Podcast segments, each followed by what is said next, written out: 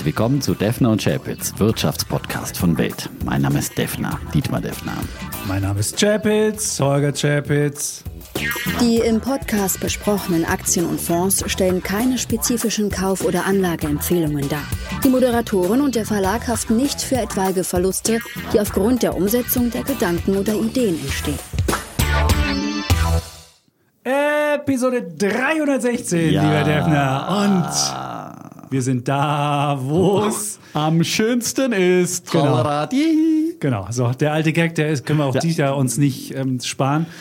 Ja, wir sind beim 54. World Economic Forum. Es ist mein elftes jetzt schon Der dieses Wahnsinn. Mal. Ich bin ja schon als Veteran geführt, obwohl ich habe heute Herrn Rogoff, den äh, Ökonom aus Harvard, gesprochen. Der ist schon zum 21. Mal da. Gut, er Also sieht es auch ein bisschen älter aus als du. Es ja? gibt Menschen, die hier schon häufiger waren und die so ein bisschen auch die Änderung der Weltwirtschaftsordnung, die ja hier auch besprochen worden ist, mitgemacht haben. Insofern erlebt man hier spannendes. Aber gefühlt die gefühlten 30 Jahre, die der Herr Chapitz alt ist und schon zum elften Mal hier Ja, ist, wie geht ja, das? Ja, das ist mathematisch runter.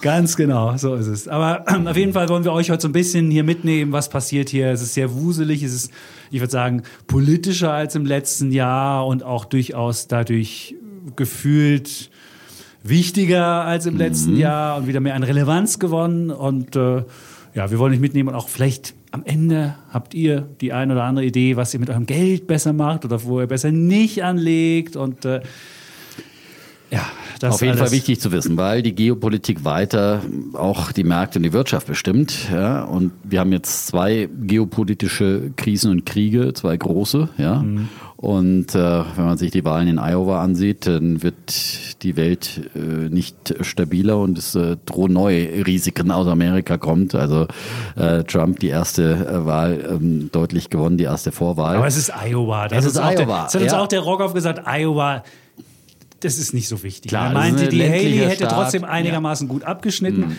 Nö, Der ist sagt- Dritte geworden, meinst du? Nein, aber Äh, einigermaßen gut Dritte von abgeschnitten. drei. Er sagt halt 50-50, ähm, dass es ein Republikaner oder ein Demokrat wird. Und dann nochmal 10% Wahrscheinlichkeit, dass es Nikki Haley wird und der Rest dann halt Trump. Ich und hätte dann ja eine halt Idee. 45% Trump. Nikki Haley sollte für die Demokraten kandidieren. Das wäre doch äh, ein Deal, oder? Ja. Ich würde das Rennen machen vielleicht. Gut, also insofern. Na egal. Aber, Aber, was Dietmar ja. schon sagt, äh, der Trump ist hier eigentlich allgegenwärtig bei vielen Gesprächen mit dabei und heute war auch, war auch Zelensky da und ist dann gefragt worden so, hey, was würdest du denn machen, wenn da der Trump dran wäre? Und dann hat, der, der Zelensky einen Trick gemacht, den verrate ich euch jetzt mal. Der fängt nämlich an, der, der, manchmal spricht er Ukrainisch und manchmal spricht er Englisch. Und dann sagt er, ja, ihr wollt, und dann hat er erst mal gefragt, willst du die Antwort auf Ukrainisch oder auf Englisch? Dann sagte der Journalist, ich möchte es gerne auf Englisch. Und dann sagte er so, ja, ihr, also auf Englisch sagt er dann, ihr wollt nur, dass ich jetzt auf Englisch wieder verplappere und wieder was deutlich sage. Aber ich sag's nicht auf Englisch, sondern ich sag's auf Ukrainisch. Und während er das sagt, überlegt er sich, was er für eine Antwort gibt und hat erst mal so ein bisschen drumherum geredet und damit gewinnt er Zeit und hat dann auch nur gesagt, ich würde sagen, schön, Herr Trump, ich würde mich freuen, wenn Sie in unserem Team sind. Und dann hat der Journalist nochmal nachgefragt, äh, wie jetzt? Und er hat gesagt, naja, ein Mensch kann ja nicht ein ganzes Land verändern. Und ich glaube, da liegt er in seiner Einschätzung vielleicht ein bisschen falsch, der Zelensky. Aber er hat dann eine diplomatische Antwort gegeben. Ja, alles andere wäre wirklich dumm, ja, muss man ganz offen sagen, weil äh, die einzige Chance ist er ja, dass er ihn dann wenigstens noch ins Boot holt, wenn er das eh nicht ändern kann, äh, was äh, da passiert. Aber die Chancen dafür stehen natürlich schlecht. Aber wie gesagt, äh, das ist jetzt äh, nur ein Risikofaktor. Für mich, wie gesagt, der größte Risikofaktor des Jahres, was, was so absehbar ist. Ähm, aber wir haben uns ja hier mit äh, vielen ähm, vorhandenen Krisen äh, zu beschäftigen. Und äh, alle wichtigen Akteure sind hier. Das ist eben das Spannende. Äh, äh, zum Ukraine-Konflikt, die Russen natürlich nicht, aber ähm, Die sind nicht eingeladen. Die sind nicht eingeladen, aber immerhin die Chinesen sind hier und äh, man hat ja immer noch äh, darauf gehofft, dass es möglicherweise ein Gespräch äh, von Zelensky mit dem chinesischen Premierminister gibt, äh, der auch hier ist und die Eröffnungsrede gehalten hat. Ähm, haben wir da was gehört eigentlich, dass das äh, stattgefunden hat? Bisher noch nicht, ne? Also Aber nicht, auch der chinesische Premier hat eigentlich eine ähnliche Rede gehalten wie damals schon 2017 ähm, der Präsident Xi. Das war ja auch der letzte große, äh, namhafte Gast hier in, in Davos. Und ähm, es war nicht die gleiche Rede, nur äh, wenn man nach, äh, weiß ich nicht, sieben Jahren die gleiche Geschichte erzählt und damals 2017 war gerade Trump gewählt worden, alle waren sie so aufgescheucht und dann kommt der Xi hin und sagt, ja, ich bin für Globalisierung, ich bin für freie Märkte Handel nützt uns allen, wir wollen kooperieren, wir sind, wir sind gute Freunde und sonst was. Und auf die Chinesen könnt ihr euch verlassen. Da war das damals, klang das so, als ob das der letzte Vertreter der freien Welt ist, nachdem Trump gewählt worden ist. Aber irgendwann ja, haben die Leute der freien fest, Welt. Also naja, der aber, freien Welt ist wirklich übertrieben. Ja, aber er hat sich so ein bisschen der, so der, hingestellt. Der, der Retter des der Retter der Globalisierung, der, nicht der Ja. freien Welt, aber des Freihandels wenigstens äh, und und äh, der Globalisierung und ja, in der Tat. Ich meine, den Handelskrieg haben die Amerikaner unter Trump angefangen. Das muss man ganz klar Die sagen. Chinesen ja. haben sich nicht compliant verhalten, lieber Dietmar. Gut. Die haben weiter ihre Politik so gemacht, die haben die Unternehmen im Inland und ausländische Unternehmen unterschiedlich behandelt. Einzelne Unternehmen aus dem Ausland konnten immer noch nicht da Geschäfte machen und so weiter. Da ist keine Reziprozität, um es mal so zu sagen. Und wenn ich mich hinstelle und sage, auf mich ist Verlass und sonst wie. Und natürlich nach, ähm, wenn, wenn du äh, sieben Jahre später mit der gleichen Rede wieder um die Ecke kommst und dann sagst, ich habe einen Fünf-Punkte-Plan, um Vertrauen wiederherzustellen, fragt man sich so, hast aber die gleiche Rede im Gepäck. Also ich muss gestehen, der chinesische Premier, diese Rede war wirklich, Ja, es war äh, sie war wirklich, es war, eine, es war eine Rede, die hat auch, hatte auch nur lauen Applaus am Anfang und hatte am Ende noch weniger Applaus. Und dann musste sogar der, der äh, WEF-Gründer Schwab nochmal sagen, so, und jetzt können wir doch nochmal applaudieren. Ich dachte mir so, bitte was? Und das, da sieht man auch, dass ein bisschen manchmal das Geschäftsmodell des World Economic Forums so ein bisschen an seine Grenzen stößt. Weil er hat nämlich noch zwei Fragen gestellt nach der Rede. Also der Xi hat, also der, der nee, es war nicht der Xi, es war ja der Li, äh, der Premier, hat überhaupt nichts über Ukraine gesagt, hat überhaupt nichts über Taiwan gesagt und hat auch nicht irgendwie mit durchdringen lassen, wie man jetzt äh, gedenkt, weiter Wirtschaft zu führen Ja. und so weiter. Da und hätte man hätte sich er dann wenigstens mal. Genau. Fragen dazu erwartet. Und stattdessen kommt dann eine KI-Frage und die wird wieder ellenlang beantwortet. Ja. genau. Und ähm, von daher, das war enttäuschend in der Tat. Also man hätte sich mehr erhofft, mehr erwünscht. Aber äh, die Realität ist halt, dass so ein Forum dann auch genutzt wird, um seine Werbebotschaften loszuwerden. Und äh, das hat Trump auch nicht anders gemacht, als er hier aufgetreten ist. Der hat auch äh, nur erzählt, wie toll er ist und dass er die beste Wirtschaftspolitik überhaupt von allen macht und äh, was er alles Tolles gemacht hat. Aber er hat es auch nicht so getan, wird. als ob er so ein, so ein Global Onkel wäre. Der hat ganz klar gesagt, wisst ihr was? Auf eure Ideale, globaler Handel, globales Dings, das ist nicht meins. Ich bin America First. Das wollte ich euch mitteilen. Der hat wenigstens offen geredet. Der Chinese erzählt uns hier, ja, wenn der Chinese ein Wort sagt, dann handelt er auch so und auf unser Wort könnt ihr euch verlassen. Und wir erinnern uns auch daran, dass er irgendwann mal gesagt hat, im, im, im, Weißen, im Weißen Haus, im Rosengarten stand der Xi da und hat gesagt, im südchinesischen Meer, da wird es nie eine Aufrüstung mit uns geben. Und wer jetzt da erlebt, was gerade in den Philippinen passiert mit den Chinesen, weiß, dass sie nicht Wort halten. Und dann erzählt ihr sowas hier und da muss ich gestehen, da würde ich auch als Wirtschaftslenker, wenn ich da stehe, wenn dann hat er noch erzählt, äh, Herr Lee, also wenn er nach China kommt, da gibt's 9% äh, Return on Investment. China hat Chancen, keine Risiken. Wenn es dann noch nicht mal sowas wie Eigentumsrechte gibt, das ist so die Grundidee von Wirtschaften und du im Zweifelsfall benachteiligt wirst oder enteignet wirst, sorry guys, würde ich nicht hingehen. Also wer in China noch investiert ist, würde ich heute nach dieser Rede sagen, nee, das wäre es wieder, leider wäre es das wieder. Und wir haben auch mit Ferguson gesprochen, der hat auch gesagt, wird er nicht machen. Wir haben mit Rogoff gesprochen, er hat gesagt, China, no way. Jetzt muss man dazu sagen, Rogoff und Ferguson sind Friends. Aber trotzdem, ich würde auch, als ich das gesehen habe, dachte ich mir, er stellt sich hin und erzählt schöne Geschichten und es, man weiß, es ist alles nur schöne Geschichte. Und man weiß auch, irgendwann fährt er in Taiwan vor und sagt, es gehört uns. Und du weißt nicht, ob er dann da stehen bleibt. Insofern, ne, das wäre nicht meins. Naja, dann hast du jetzt hoffentlich alle deine China-Aktien mal endlich mal verkauft. Äh, und, äh, Nee, die, die ich habe, die habe ich noch. ja, das ist ja unlogisch, also das ist ja nicht konsequent, ja. Ähm, aber ähm, ja, und wenn alle so negativ sind und skeptisch, ja, wie gesagt, dann Nein, es äh, kann auch mal eine äh, Gegenbewegung geben. ein- Das glaube ich sofort. Das, kann eine ist ja, und das sind ja zwei geben. verschiedene Dinge. Hast du Aktien aus China oder baust jetzt da eine Fabrik hin? Das sind auch nochmal zwei Aspekte des Investierens, aber natürlich ist beides mit Risiken behaftet. Bei beiden kannst du mit Null rausgehen. Kannst du mit null, klar. Und Ja. wer russische Wer Aktien russische hatte Ist und sich erinnert, äh, ja, wurde da quasi enteignet. Ja. Das ist natürlich das Risiko, muss man ganz klar sehen. Aber auf der anderen Seite äh, ist äh, einfach China ganz anders eingebunden in die, in die Weltwirtschaft eben. Äh, deswegen plädieren sie auch so für ähm, äh, offene Lieferketten und, und dergleichen äh, und Technologieaustausch, weil China würde es ihnen nicht so leicht verschmerzen wie Putin, wenn sie plötzlich äh, quasi äh, weltweit äh, isoliert und sanktioniert würden. Äh, das konnte halt Putin machen mit seinem, ähm, mit seinem Öl. Das hat er irgendwo anders äh, losticken können. Aber die Chinesen, ähm, ähm, die eingebunden sind in die Lieferketten der Weltwirtschaft, also würde, würde beiden schmerzen. Ja, aber wir haben schon sehr viele China-Diskussionen geführt. Das stimmt. Der Li hat darauf hingewiesen, dass jetzt bald das Jahr des Drachen beginnt und das äh, chinesische Neujahr und dass der Drache für Reichtum steht im chinesischen Horoskop. Genau, und dass sie, also, dass sie fliegen ja, werden. Da, fliegen genau. werden. Und dass er das auch der, der Welt meint. Und ich meine, China steht wirklich mit dem Rücken zur Wand Wirtschaft. Ich meine, natürlich hat er diese Probleme alle schön geredet. Das ist ja wirklich, du hast wirklich gedacht, von welchem Land redet er da? Komm, erzähl Ähm, bitte wieder von den Alpen, vom. Alpen, Komm, ja. bitte. Er hat gesagt, ja, ähm, man muss es mit mit China halten wie mit den Alpen. Ne? Man muss einfach äh, aus der Distanz betrachten, ja, weit weggehen und äh, darauf schauen und dann würde sich die wahre Schönheit entfalten. Genau. Also man soll einfach nicht so genau hinschauen So bei China. So genau. kommt die Botschaft drüber. So, ja. was? Bitte, bitte Ja, nicht, gucken Sie nicht ins Kleingedruckte. Nein, Gucken Sie, also, nein, gucken Sie bitte nicht genau nein. drauf. Und sagt aber schon, im vergangenen Jahr sind wir 5,2 Prozent gewachsen. Und dann weiß man schon, wenn die Zahl jetzt rauskommt, die wird ja am äh, Mittwochnacht äh, noch nach dem Podcast nachgereicht, da wird 5,2 wahrscheinlich draufstehen. Na gut, das, Bin ich äh, gespannt. Würde ich denken. War halt eine Vorabveröffentlichung. Er wollte ja wenigstens eine, eine News mitbringen.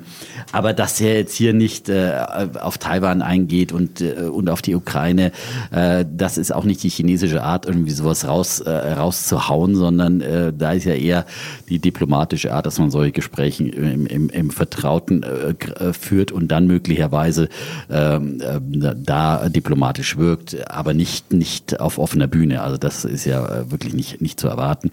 Und äh, ja, meiner Meinung nach wird sich äh, China auf jeden Fall in, in diesem Jahr äh, es nicht äh, riskieren, irgendwie äh, Taiwan militärisch anzugreifen, kann ich mir auf keinen Fall vorstellen. Na, schon die Steuererklärung gemacht? Wir vom Handelsblatt haben in einem Steuerspezial analysiert, worauf das Finanzamt bei der Steuer 2023 genauer guckt. In unserem PDF-Ratgeber finden Sie die wichtigsten 16 Neuerungen, Einstiegstipps für Elster und vier Wege, wie Sie das Maximum herausholen. Sichern Sie sich also jetzt das digitale Handelsblatt vier Wochen für nur 1 Euro unter handelsblatt.com slash mehrwissen. Ja, aber der Ferguson hat auch gesagt, wir könnten auch nichts dagegen tun. Wir wären dann so ein bisschen wie in der Kuba-Krise, wären wir nur die anderen. Wir wären die Sowjets, die mit dem Schiff angefahren kommen, um die Blockade, die da gemacht worden ist, irgendwie versuchen aufzulösen. Aber wir hätten gar nicht genug, also die, auch selbst die Amerikaner hätten nicht genug äh, Munition und genug äh, Power, um da was gegen zu tun. Also insofern, ähm, ja. Und was noch frustrierender war, insgesamt auch, wenn, wenn, die, wenn die Rede auf Rüstung, Verteidigung kommt, dass wir halt in Europa ja völlig. Das ist das wirklich Also wenn, einer, wenn, tragische. wenn ich ein Investment jetzt tätigen würde, was man hier mitnimmt, was einem jeder erzählt, wirklich, ob es der Ferguson ist, ob es der Rogoff ist, ob es in den Panels rüberkommt, Europa muss sich wieder bewaffnen Genau. und muss aufrüsten. Und da ist deutsche Technik gefragt und da muss man halt auch mal Deutsch. Also wenn jemand äh, Ja, aber nicht umsonst ist Rheinmetall auf Rekord hoch. Ne? Also Ja. das ist jetzt auch kein Geheimtipp mehr.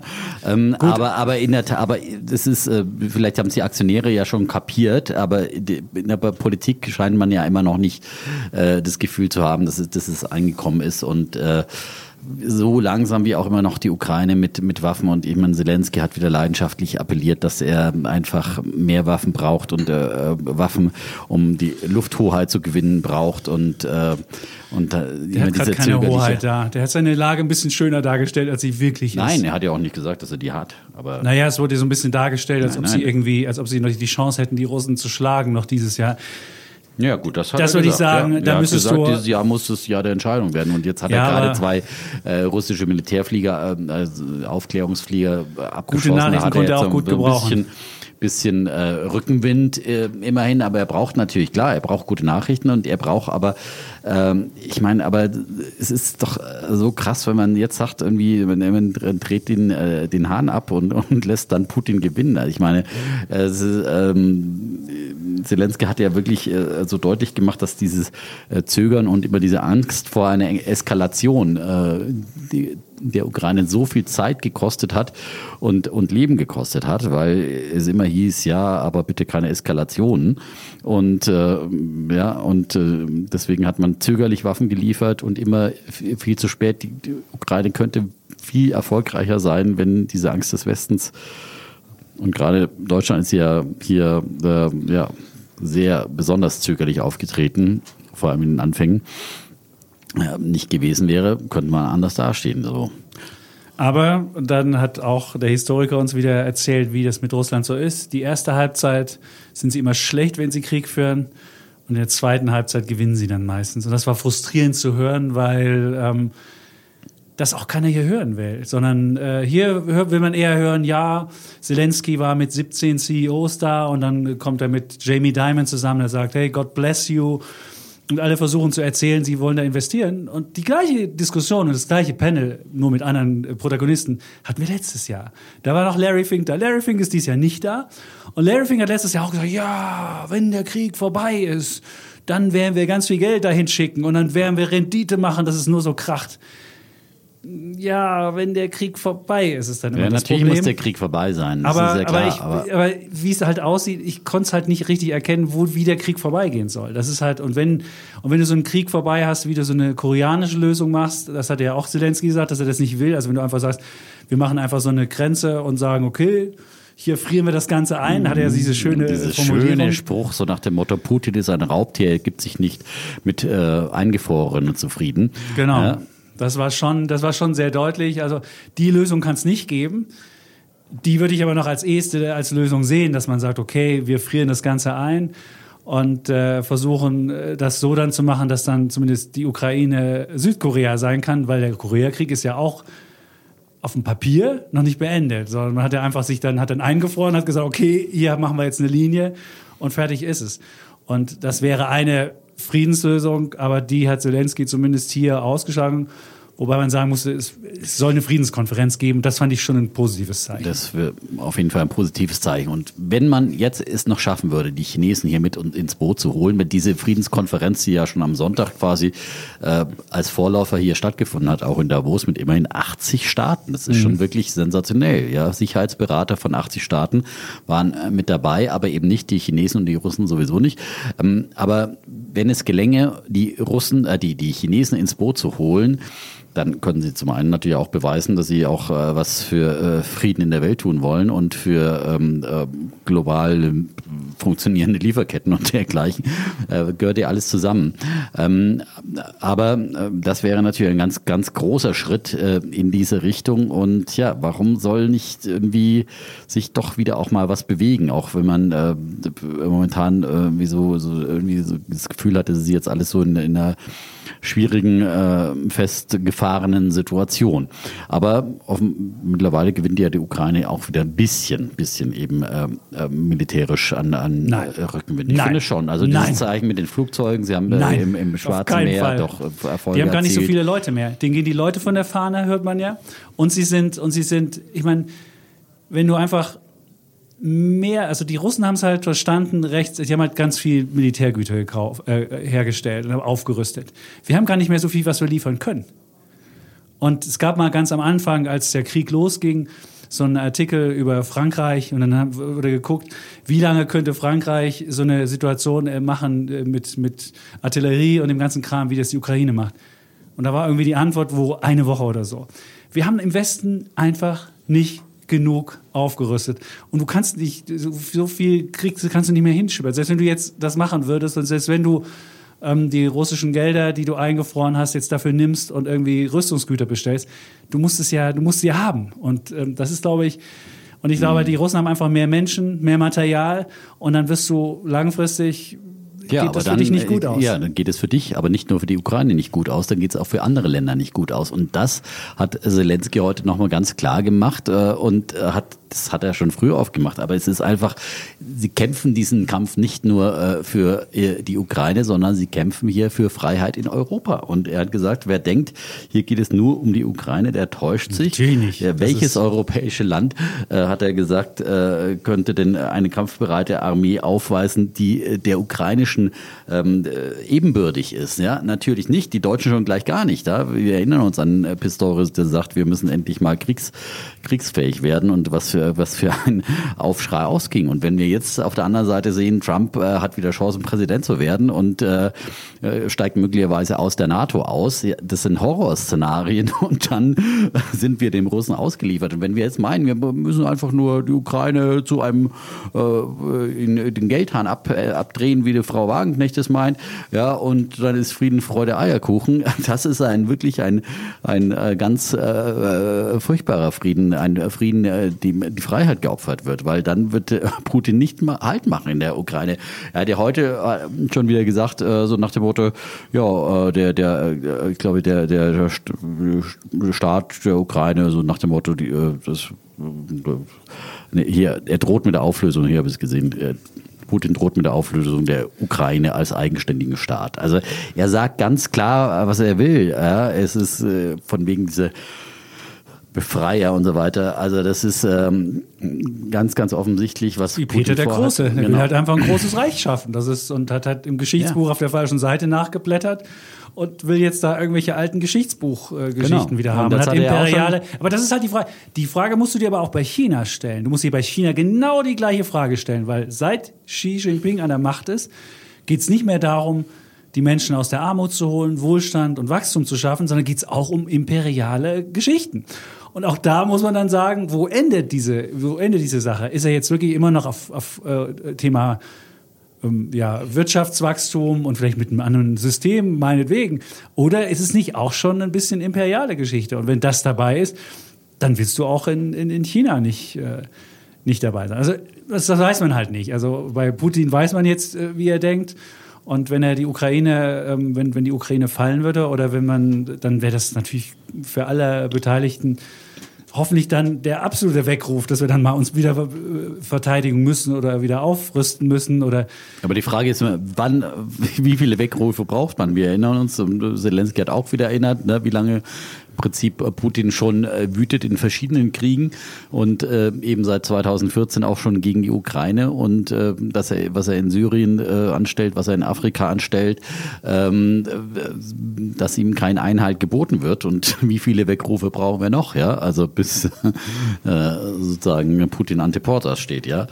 Ähm, ja, auf jeden Fall ein Thema und äh, das war auch ähm, ja, in, in, verschiedenen, in verschiedenen äh, Ansprachen und Reden. Ich hätte gedacht, dass der Zelensky ein bisschen äh, friedensfreudiger spricht, aber er hat halt wirklich eine sehr, eine sehr deutliche und bestimmte, bestimmte Rede gehalten, hat den Putin halt gesagt, es ist halt kein Mensch.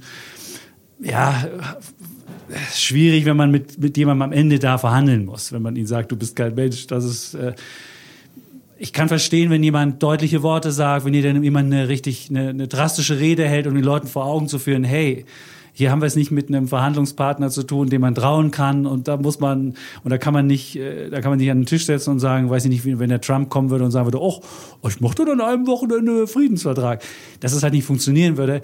Aber ich würde es halt auch nicht mit so so drastisch hätte ich es wahrscheinlich auch nicht gemacht. Aber gut. Ähm, also, ja. die Ukraine, aber er hat ja sehr deutlich gesagt, äh, dieses äh, Jahr sollte ein, ein Jahr der Entscheidung werden.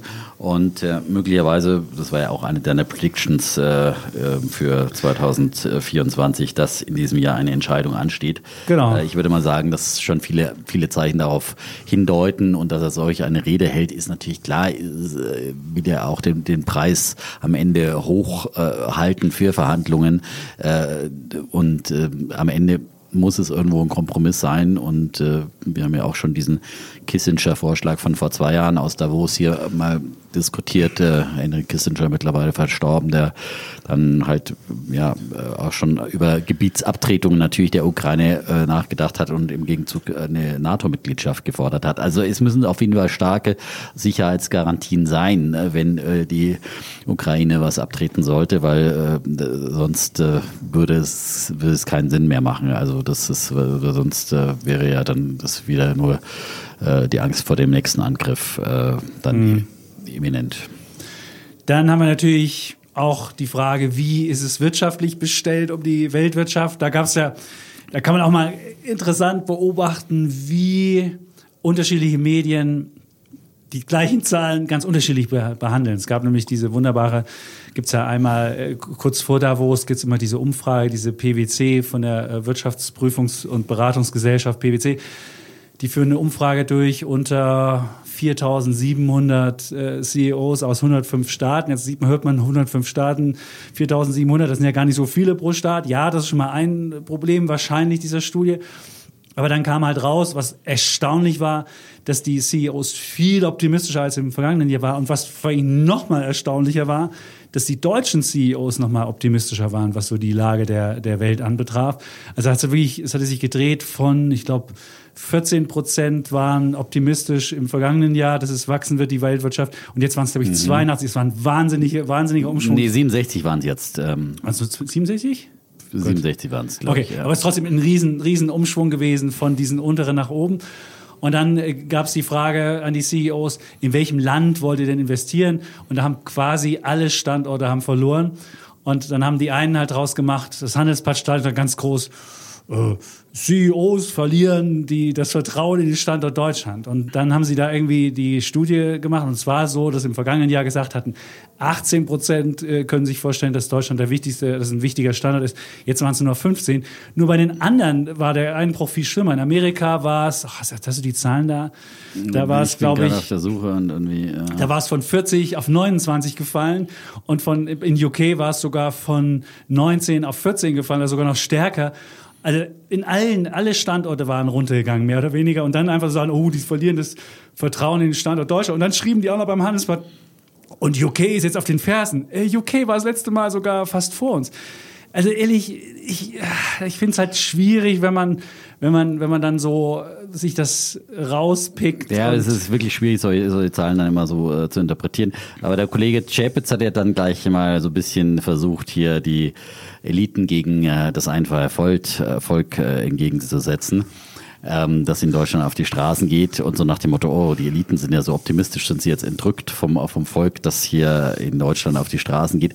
Das habe ich heute dann übrigens die PwC Deutschland-Chefin auch gefragt, ja. ja, ob da eine Diskrepanz da ist. Aber die hat ja darauf hingewiesen, dass ja dieser Optimismus der deutschen nur Manager fürs Ausland nur fürs Ausland, nur für ja, die Weltwirtschaft natürlich. gilt und äh, für den Standort Deutschland, die sehr, sehr skeptisch sind und, und da eben diese ganzen äh, Probleme durchaus sehen. Also es ist da keine Entrückung, was jetzt äh, den Standort Deutschland anbelangt, ne? aber sie sehen halt äh, wahrscheinlich in ihren Geschäftsbüchern, dass die Weltwirtschaft doch wieder ein bisschen anzieht und äh, das ist es, was sie dann, was sie dann ähm, etwas optimistischer werden lässt. Und ähm, ja, aber wie gesagt, da gibt es natürlich viel Datenmaterial, das dann ähm, interpretiert werden muss. Aber ich, ich finde auch, ich habe sie dann auch nochmal im, im Hintergrundgespräch gefragt, also nach dem Motto, wie, ob das wirklich, wenn, wenn sie nur, äh, es ist nur eine zweistellige Zahl von deutschen CEOs, die dort in der Tat befragt werden. Und äh, das kann natürlich schon ein verzerrtes Bild sein, wenn du das eine Jahr äh, halt ganz andere Leute fragst. Also ich meine, die IFO-Umfrage in Deutschland, das sind, oh, glaube ich, sieben oder neuntausend allein in Deutschland befragte äh, Unternehmensmanager, zumindest in, in führenden Positionen, vielleicht nicht unbedingt CEOs. Ähm, und wenn du jetzt nur eine zweistellige Zahl hast, dann ist das natürlich, kann, da kann es schon Verzerrungen geben. Das ist schon klar. Aber insgesamt ist ist natürlich so ein bisschen wieder äh, die Stimmung schon positiver geworden. Ähm, es ist halt ein verhaltener Optimismus und ähm, den Optimismus äh, dieser äh, der äh, CEOs, der ist ja immer noch mehr, nicht so stark, dass eine Mehrheit glaubt, dass die Weltwirtschaft wächst, sondern nur 38 Prozent. Und es ist ja, sind ja immer noch ähm, 46 Prozent, glaube ich. Ne? Dass die Welt stärker wächst. Du musst ja sehen, wie, wie stark ist die Welt 2023 gewachsen. Es geht nicht darum, dass die Welt schrumpft 2024. Es geht einfach darum, wächst die Welt schneller. Und die Welt ist ja 2023, gut von Deutschland mal abgesehen, minus 0,3, ist die Welt ja, ist die, keine andere G7-Ökonomie ist übrigens geschrumpft. Wir hätten die Welt immer machen sollen mit den Briten. Die sind richtig gut gewachsen. Ähm, die, dann muss er sehen, woher kommen wir? Und wenn du schon siehst, dass 2023 eigentlich das Wachstum viel stärker war, in Amerika viel stärker als erwartet, in, äh, in anderen Ländern auch, sogar in Deutschland ein bisschen stärker. Wir hatten ja am Anfang noch minus 0,6, 0,7, als wir ins Jahr gegangen sind als Prognose, dann sind wir ja mit minus 0,3 auch besser rausgekommen. Und dann noch zu sagen, hey, nächstes Jahr wird es aber noch mehr, das finde ich dann schon eher optimistisch. Da kann ich nicht so eine negative Geschichte draus machen. Ich fand das halt etwas interessant, wie man sich solche Daten machen kann. Wenn man solche Geschichten liest, Standort Deutschland und so weiter, muss man immer noch mal genauer nachgucken, was ist da genau passiert und was ist denn mit den anderen Standorten passiert. Und ähm, und deswegen, ähm, ich fand es nur einfach mal das als Beispiel zu nehmen, wie unterschiedlich ähm, man Sachen angucken kann. Und vielleicht, ja, ja, und das, aber ähnlich äh, ausgefallen ist ja auch die Umfrage des Weltwirtschaftsforums unter Chefökonomen weltweit. Da glauben auch 56 äh, Prozent äh, sind da eher auch äh, weiterhin skeptisch für die Weltwirtschaft. Ähm, und also im Prinzip ist immer noch ein ähm, dominierender Pessimismus, wenngleich, wie gesagt, äh, der nicht mehr so stark ausgeprägt ist mhm. äh, äh, wie im letzten Jahr. Das ist auch richtig. Dann war ja Herr Habeck noch da und äh, Frau Baerbock haben wir auch eine lustige Geschichte dazu gemacht, ähm, weil ja, was ja interessant ist, dass zum einen Herr Habeck so einen ganz kleinen Saal bekommen hat mit so 80 Plätzen, war auch nicht gut besucht ähm, und war in Espen 2, das ist so ein, so, ein, so, ein kleines, so ein kleines Ding, da muss man erstmal eine Etage hochgehen, irgendwie verwinkelt in die Ecke. Also er hat wirklich so das mit, mit einer der kleinsten Räume bekommen, die man haben kann und man musste schon unbedingt hinwollen, wenn man da hingegangen ist. Und dann waren halt auch relativ wenige und er saß dann mit zwei CEOs zusammen. Also muss man sagen, und das Zweite, was noch irritierend dabei war, sein Panel war am Dienstag um 13 Uhr und, gar, und parallel 13 Uhr auch war Annalena Baerbock mit dem NATO-Generalsekretär Stoltenberg und mit der finnischen ähm, Außenministerin und mit noch weiteren äh, Hochkarätern. Und er saß da mit der Merck-CEO und dem Telefonica-CEO auf einem Panel und im, im kleinsten Raum. Da denke ich, so, ich meine, das ist schon so ein bisschen, ich hätte mich gedemütigt gefühlt. An seiner Stelle A, was jetzt die Panel-Auswahl anbetrifft und B, was die, was die, was den Saal anbetrifft und C, was den Termin anbetrifft. Also es zeigt schon, dass Deutschland jetzt nicht unbedingt im Mittelpunkt des Interesses steht und dass Deutschland nicht unbedingt die Leute sehen wollen. Auch im Publikum saß dann ganz viel deutsche Journalisten bei dem Habeck. Und das, naja, das war einfach kein Hoch. Jetzt zu sagen, dass Deutschland keiner sehen will, ist doch Blödsinn. Wenn parallel die Leute dann bei der, bei der Baerbock sind, ja, das ist ja auch Deutschland. Also äh, wenn da eine Konkurrenzveranstaltung ist, äh, also daraus zu machen, Deutschland will keiner sehen. Na, aber Deutschland halt, ist halt nicht ja, so. Nein, weil es war halt kein attraktives Panel. Das ist doch äh, ja und und äh, die Baerbock ähm, hatte ja ein attraktiveres Panel und da waren bestimmt äh, mehr Leute, habe ich nicht gesehen, aber gehe ich fest von aus, ja und ähm, aber warum machst du das? Als, warum machst du das als Pressestatement.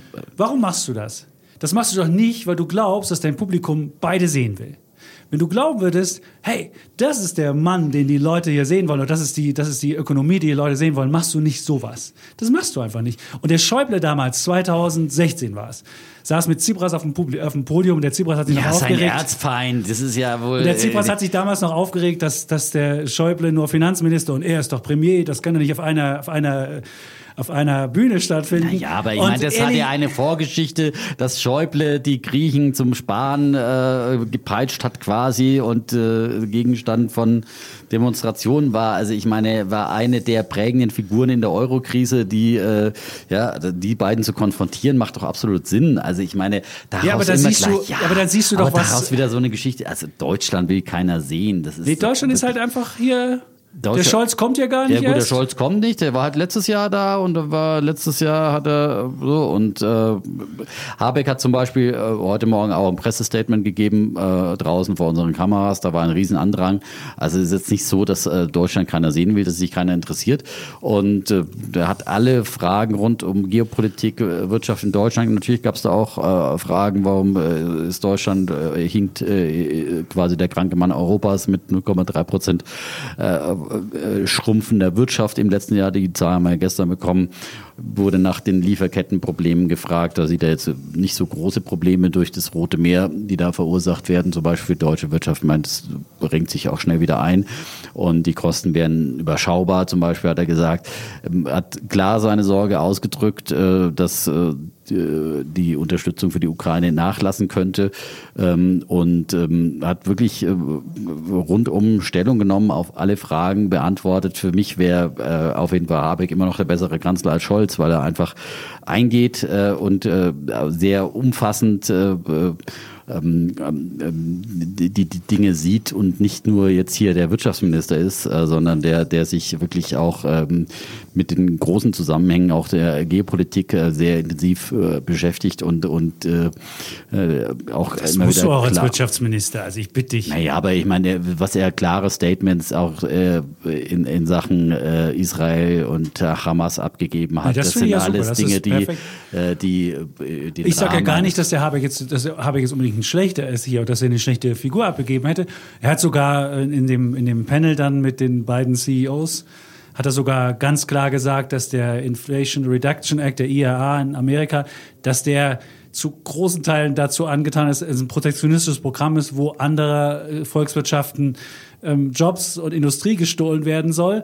Und dass, wenn alle das so machen, hätten, hätte niemand mehr was am Ende davon, sondern würden uns alle einfach nur einen Subventionswettlauf äh, liefern und müssten alle davon zahlen. Er hat sogar von einer Geschichte erzählt, wo Unternehmen in Deutschland schon ihre Investitionszusage gemacht hat und nachdem der IAA raus war, haben die dann gesagt, so, und jetzt wollen wir aber auch noch einen kleinen Zuschlag haben.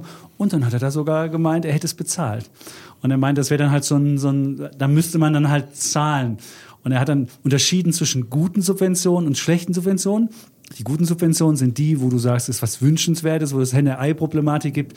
So wie Wasserstoffstrategie hat er erzählt, wenn das hochlaufen soll, dann musst du erst mal irgendwie das anschieben. Das wäre so deine Elektroautosubvention, da bist du ja ein großer Anhänger von gewesen. Das wäre dann wahrscheinlich so ein, das wären die guten Subventionen gewesen, was wünschenswertes, wo aber noch kein Markt da ist, wo du den Markt entwickeln willst.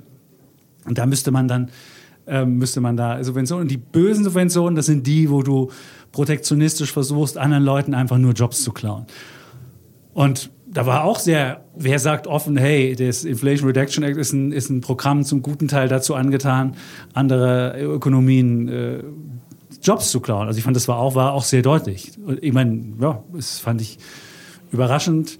Da waren da die zwei CEOs und die erzählten dann so, ach, wie will Regulierung und mangelnde Innovationsfreude. Er sagte so, ach, das ist gar nicht das große Problem. Wir haben ein viel größeres Problem. Und dann hat er dann von der neuen Wirtschafts- äh, Ordnung gesprochen, die jetzt ganz neu aussehen würde und was die denn für kleine Probleme hier anlegen.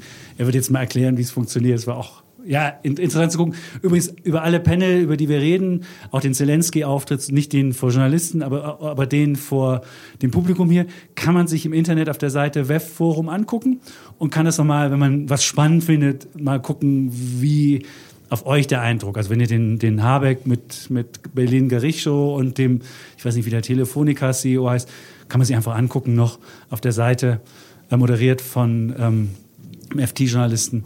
Mhm. Kann man äh, und es gibt ja auch viele andere Aha. Panels zu wirklich auch eben interessanten wirtschaftlichen Themen. Äh, natürlich AI, ein Riesenthema, das hier sehr dominierend ist, äh, aber auch äh, viele, viele andere Themen, auch erneuerbare Energien und so weiter, wo auch immer interessante Panels zusammensitzen aus Unternehmern und, und Politikern.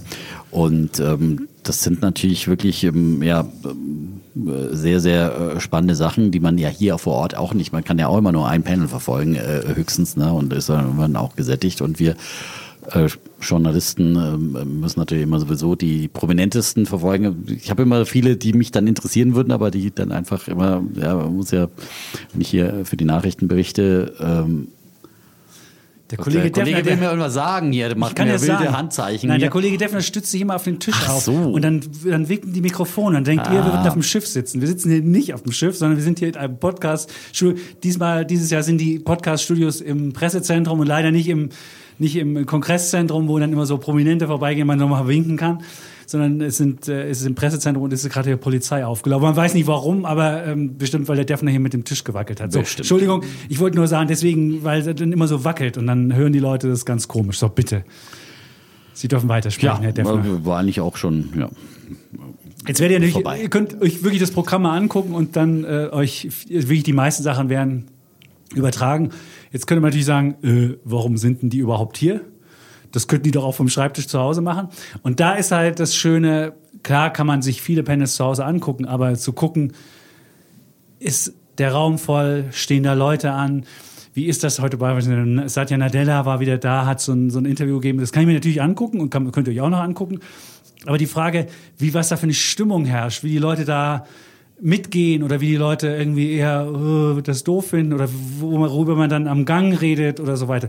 Das kann man halt nur hier erleben oder einfach Leute ansprechen. Beispielsweise habe ich heute Fatih Birol, das ist mhm. der Chefökonom vom, vom mhm. Internet, von der International Energy Agency gefragt. Ich bin ja so ein großer Anhänger von äh, Carbon Capture Storage. Und er ist ja so ein. Er ist ja ich so habe hier eine Aktie. Genau.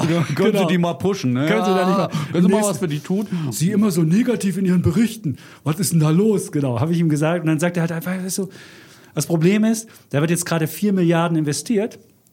Aber wenn man den gesamten einfach CO2-Ausstoß der Ölindustrie über diese Technologie aus, äh, rausholen wollte, müsste man so viel Strom produzieren, wie heute schon die ganze Welt gar nicht hat. Und deswegen müsste man äh, Billionen da investieren, von heute vier Milliarden.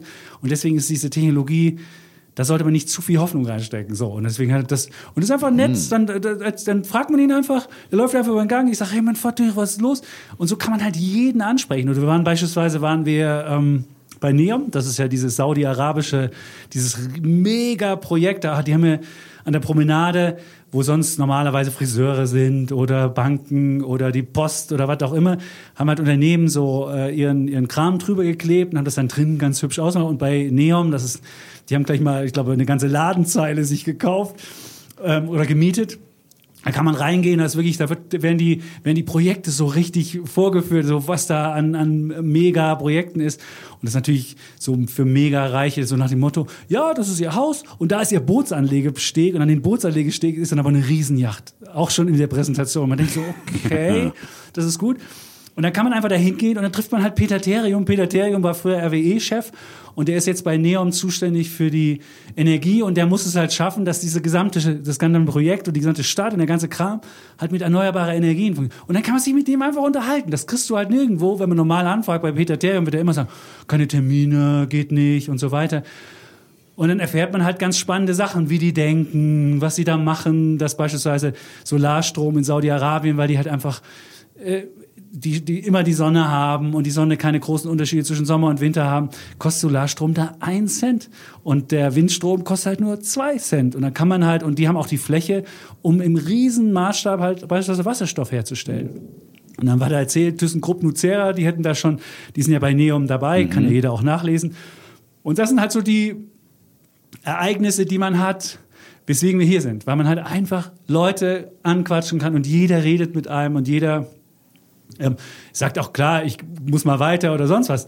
Aber weiß ich also heute die finnische, äh, die finnische Außenministerin, die kenne ich ja noch aus alten Zeiten. Da haben wir, die war auch Podcast-Hörerin bei Defner und Schäbitz. Früher macht sie wahrscheinlich jetzt nicht mehr, weil sie unsere Wirtschaftsgedanken so spannend fand. Die war dann auch da, kommt so und so, so, hallo, haben wir noch ein Bild gemacht und so. Ist einfach, ist einfach total nett. Das kriegt man ja alles so mitgeliefert. Und sie war eine Minute, hatte sie nur noch bis zum, sie war auf dem Baerbock-Panel mit. Dann habe ich sogar noch 30 mhm. Sekunden von der einen Minute gekriegt. Wahnsinn, Bild. ja. Muss also sagen, der nett. Kollege Chapitz hat es dann natürlich ein bisschen leichter, weil ich muss ja immer hier äh, die Leute dann vor die Kamera schleppen und äh, bin dann nicht ganz so flexibel. Das, und da kriegt man eigentlich doch, das ist so ein bisschen das Enttäuschen immer für, fürs Fernsehen. Dass wir, äh, ich habe hier alle DAX-CEOs angefragt, die hier sind und äh, genau ein Interviewzusage von einem DAX-CEO bekommen, nämlich wieder von Christian Klein, wie im letzten Jahr schon. Aber die haben ein großes Haus. Die haben ein großes Haus und SAP, ähm, das größte der, hier. Für er hat ja im letzten Jahr auch versprochen, deswegen, ich sage jetzt mal, mein Bulle der Woche geht an SAP. Die haben letztes Jahr versprochen, dass auch ja. die Aktie, Aktie anspringen wird und äh, ja und ähm, sich sein, seine Cloud-Strategie auszahlen wird. Und das tut sie langsam, 35 Prozent jetzt seit einem Jahr angesprungen und äh, dafür gibt es auf jeden Fall schon mal meinen Bullen der Woche. Wir wollten ja das auch noch mit, mit, mit, einbauen, ja. ja. Und ähm, ja, und äh, da, dafür, dass ich ein Interview bekomme, natürlich, weil äh, ich finde immer dieses so einfach geht das. Dieses Weg, nein, das ist immer, immer du kriegst Macht ja schon ein Interview immer, und och, nein, die Termine sind schon alle ausgebucht. Natürlich verstehe ich, dass sie hier mit allen Grundgeschäftspartnern der Welt, äh, die äh, im, im Viertelstundentakt Termine machen und so äh, quasi Speeddating. Ähm, aber ähm, wie gesagt, so ein bisschen so kurzes äh, Interview-Slot-Zeit sollte schon auch zur mhm. Verfügung stehen. Aber ich habe trotzdem ein paar interessante, interessante äh, Gesprächspartner natürlich wieder. Und äh, ich freue mich auch auf Joe Kaser zum Beispiel an diesem Mittwoch, äh, der auch immer Klartext spricht. Ja, als Siemens. Energy Aufsichtsratschef und der so ein bisschen auch diesen. Äh, er hat das aber auch versemmelt. Da musst du sagen, Joe, du hast es versemmelt. Ja, muss man sagen. Ja, ja also ich meine, Siemens Energy ist natürlich wirklich. Aber. Und er hat immer lange gesagt, die haben Probleme. Er hat aber dann, glaube ich, letztes Jahr gesagt, die Probleme müssten jetzt so ungefähr vorbei sein und jetzt hätten die die Chance. Aber dass es dann nochmal die, richtigen, die richtige Ausverkauf gab, das hat er dir letztendlich nicht verraten. Aber das wirst du ihn ja hoffentlich, da wirst du ihn stellen. Ja, genau. Der Defner, wie er es halt macht. Nein, aber er ist ja ein Aufsichtsratschef, muss man auch sagen. Ja. Der ist ja nicht der Operative. Natürlich kann er Ja, sagen, hallo, muss ich jetzt den Vorstandschef entlassen und äh, das Management auswechseln. Man könnte da mal nachfragen. Das werden wir schon mal nachfragen. Ja, Das ist, das ist sehr spannend. Aber es ist, ja, du hättest beispielsweise der Herr Krepper von RWE, der hat sich gestern ganz lange mit dem äh, Habeck unterhalten. Bei dir wollte er sich nicht unterhalten, siehst du, dann bist du halt nicht so wichtig wie der Habeck. Klar, offensichtlich. Ja, offensichtlich, Ja, also genau. Das ist äh, Ja. keine Frage, würde ich mal sagen. Ja. Und das ist halt auch so, man sieht halt, wie Leute sich einfach treffen, sich unterhalten. Und das ist schön, dass halt alle hier vor Ort sind. Und teilweise, wenn man das dann halt sieht, dass deutsche CEOs sich mit einem Wirtschaftsminister hier treffen, dann ist es halt eine gute Gelegenheit. Das ist halt, äh, in wahrscheinlich in Deutschland gibt es nicht so viele Events, außer vielleicht unser Weltwirtschaftsgipfel, den wir dann nächste Woche veranstalten. Aber der geht halt nicht über eine ganze Woche, wo man, wo man irgendwie über vier Tage wirklich relativ eng aufeinander, zumindest die CEOs da sind. Die Politiker sind ja wahrscheinlich nur so ein, zwei Tage da. Aber trotzdem ist es halt die Möglichkeit, mal mit allen ins Gespräch zu kommen. Und deswegen Genau. und das ist das Gute an diesem Treffen und das ist die Berechtigung, dass es das gibt, weil immer wieder die Kritik kommt, ja, aber ihr so viel Geld ausgegeben und so weiter. Und viele sagen, ja, das ist ja viel effizienter, wenn ich hier so und so viele Leute treffe, als wenn ich um die Welt, zehnmal um die Welt fliege, um die alle zu besuchen. Also das ist schon sehr, sehr effizient hier. Ähm, Und äh, ich finde halt immer Austausch und äh, Gespräch ist, ist wichtiger denn je in dieser Welt, äh, in der es immer so viele neue Gräben gibt, ja. Und man muss einfach um und Rebuilding Trust, also Vertrauen wiederherstellen, ist ja das Motto in diesem Jahr. Äh, Das ist natürlich ein großes Motto und ein großes, hehres Ziel, aber äh, Vertrauen fängt halt immer auch mit einer zwischenmenschlichen Begegnung an, ja, und äh, dass man dem anderen einfach mal in die Augen schaut, ihm ihm die Hand gibt und äh, sich mal einfach äh, in einem Raum zusammensetzt hinter verschlossenen Türen äh, und nicht mit äh, einer Teamskonferenz, äh, sondern das ist, glaube ich, eine ganz andere Qualität und ähm, da kann Davos schon was bei, beitragen, hoffentlich, dass diese großen globalen Konflikte wieder ein Stück weit entschärft werden, gerade auch im Nahen Osten. Ähm, Ich glaube, da gibt's äh, vielleicht sogar noch ja, äh, noch mehr auch äh, vielfältige Interessen, wie du gerade die Saudis angesprochen hast, die einfach auf einem wirtschaftlichen äh, Expansions-, Modernisierungskurs sind. Die wollen einfach wirtschaftlich vorankommen, wollen ihr Land neu aufstellen und äh, wollen eben auch, die waren ja schon weit, äh, auch in, in, in Verhandlungen äh, mit, mit den Israelis, bis dann ähm, äh, diese Hamas ähm, ähm, Anschläge geschahen. Und ich glaube, dass eben ein wesentliches Motiv der Hamas auch war, diesen, diesen Prozess der Aussöhnung äh, arabischer Länder und der Annäherung arabischer Länder mit, äh, mit Israel einfach wieder zu torpedieren. Äh, nichts anderes ist, äh, was, was Terror tut, äh, dass äh, einfach wirklich immer wieder so solche Prozesse gestört werden, weil das, das stört Terroristen. Die wollen keine Aussöhnung, die wollen einfach nur Hass und Gewalt säen und ähm, Bevölkerungen aufwiegeln und, und dergleichen. Und deswegen ist es so wichtig, dass diese, dass diese Akteure hier, ups, jetzt hat's ja gekracht, ja, aber es war Der Defner ist es nicht gewesen, der hier irgendwie der Sch- Dinges gebaut. Ja, aber hier muss man sagen, es sind ja alle, alle wichtigen Akteure des, des Nahen Ostens sind ja da. Mhm. Und zwar der ähm, israelische Präsident Herzog ist da. Dann ist der Israel, der ist der, der iranische, genau, der iranische Und das Außenminister. wird natürlich ganz besonders spannend an Das diesem wird, Mittwoch. wirklich, Ja. das wird wirklich eine, eine, eine große Geschichte. Dann ist noch da ähm, aus Katar, der hat heute schon, äh, der, ist, der ist ja ähm, Premier und Außenminister in einem. Die Rede oder das Interview war so ein bisschen, wo man dachte, oh ja, das fand ich jetzt nicht so friedensstiftend. Der hat halt nur eine Seite besonders äh, als Opfer dargestellt. Ja, dann, weil wer war noch da? Ich glaube, Libanon äh, ist noch vor Ort und so weiter. Und Davos hat ja auch als friedensstiftende, ähm, als sti- friedensstiftendes Forum durchaus schon funktioniert. Was jetzt gerade den, äh, den Israel-Palästinenser-Konflikt angeht, da war man nicht so erfolgreich. Es gab ja mal 2001, glaube ich, da war ja Ara, da war Arafat da, Yasser Arafat, der Palästinenserführer und Shimon Peres von den Israelis. Und die hatten schon, die wollten den Friedens, hatten sie schon ausgehandelt und wollten dann auf der Bühne den Friedensschluss verkünden. Und der Arafat sollte die erste Rede halten und sollte dann erzählen, ja, wir haben Frieden. Und dann wollte der Peres erzählen und dann hat der Arafat gesagt, ich habe mein Manuskript vergessen im Hotel und ich kann es nicht als erster reden. Shimon, fang du mal an. Und Shimon Peres fing an, ja, wir schlagen hier ein neues Kapitel auf, wir machen Frieden und sonst wie. Dann trat der Arafat ans Pult und hatte halt wirklich eine komplett ruinöse Rede gehalten, wo er den beschimpft hat. Und dann, äh, der Perez muss dann irgendwie sagen, ich bin jetzt zu einer Hochzeit gekommen und muss leider mit einer Scheidung nach Hause fahren. Das war halt wirklich auch ein, eine Sache, die halt damals nicht funktioniert hat. Deswegen ist, aber es gibt ja so spannende Begegnungen. Weiß ich nicht, äh, William Clark damals mit Nelson Mandela, die haben sich die Hand gereicht und auf, äh, der Genscher hat hier gesprochen in, in, in Davos, hat eine tolle Rede gehalten und es gab schon so, so Momente, wo man auch Weltgeschichte geschrieben hat.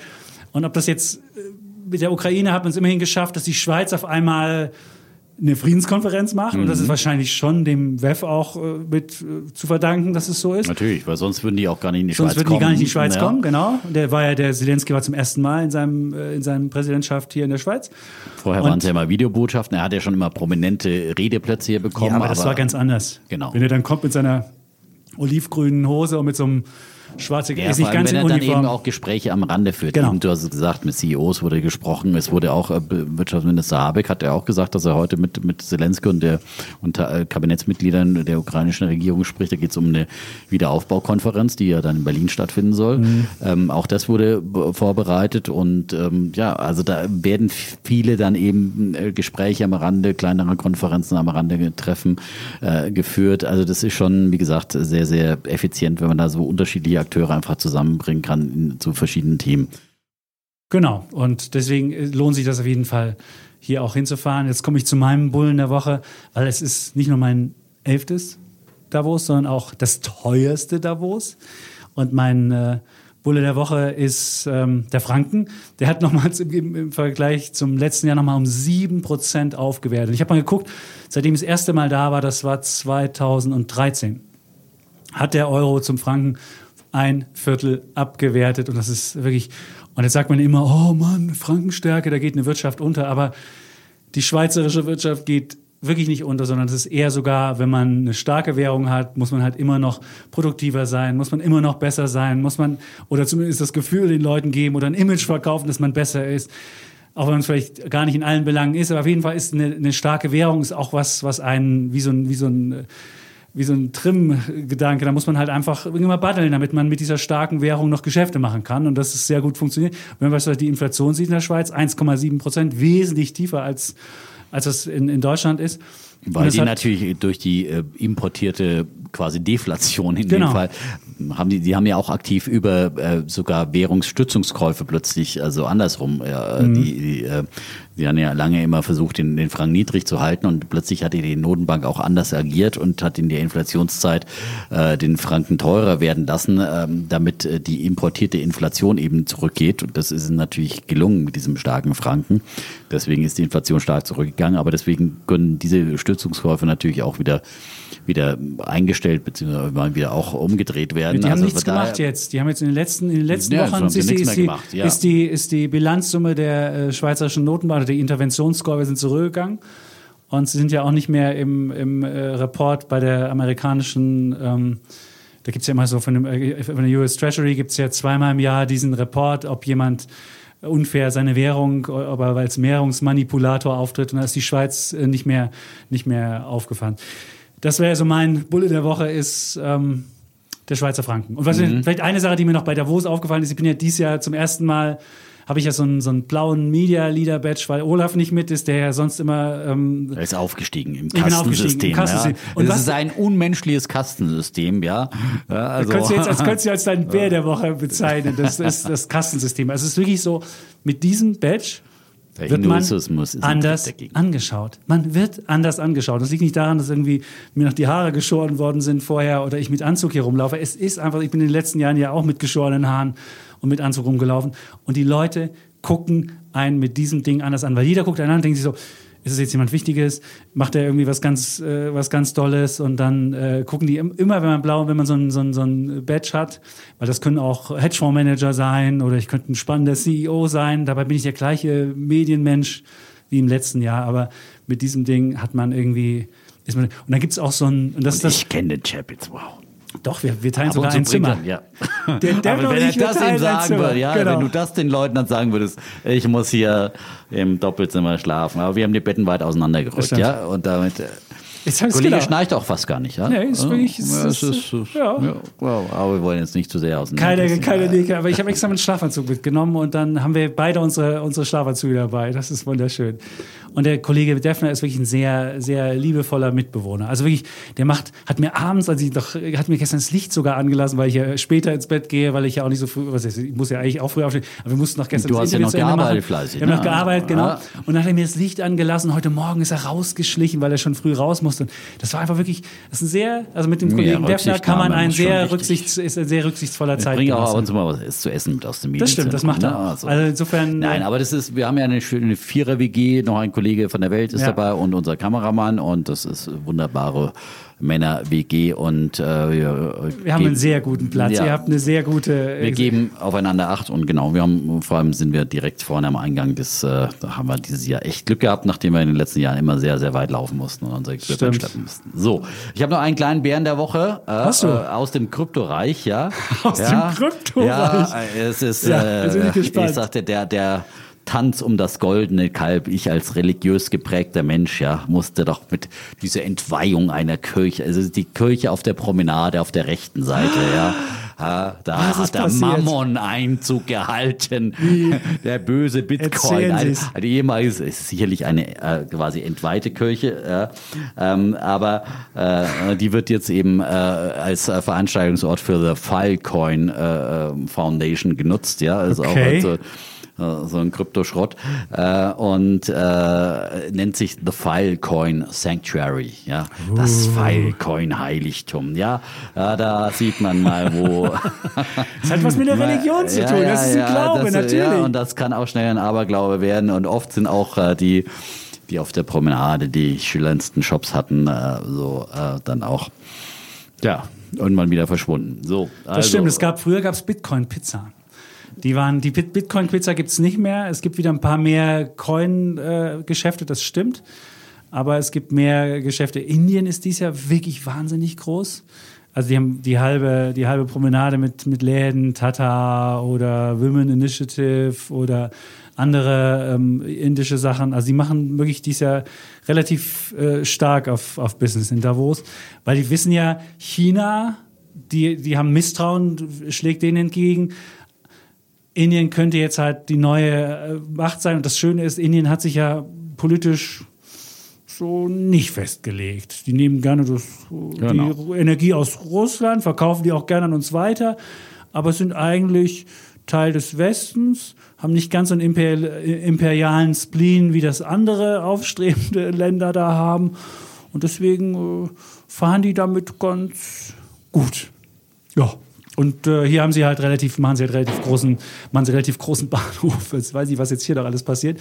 Es kracht schon im Hintergrund. Ähm, Hier wird ein bisschen aufgeräumt und umgeräumt. Wir sind ja mal wieder spät dran und das werdet ihr äh, dann bei der beim äh, Empfangen des Podcasts dann auch merken, dass er etwas später kommt. Also deswegen Etwas müssen wir jetzt Etwas später ist gut. Ja. Etwas sehr viel später. Genau. Ähm, Jetzt haben wir noch, was, was gibt's noch als Programm? Wir haben noch den Argentinier, Herrn Milay, der wird hier auftreten. Da, wird, da warten auch viele drauf, was der wieder sich bringt hier er die präsentiert. Der Mann mit den Hunden oder seine Hunde.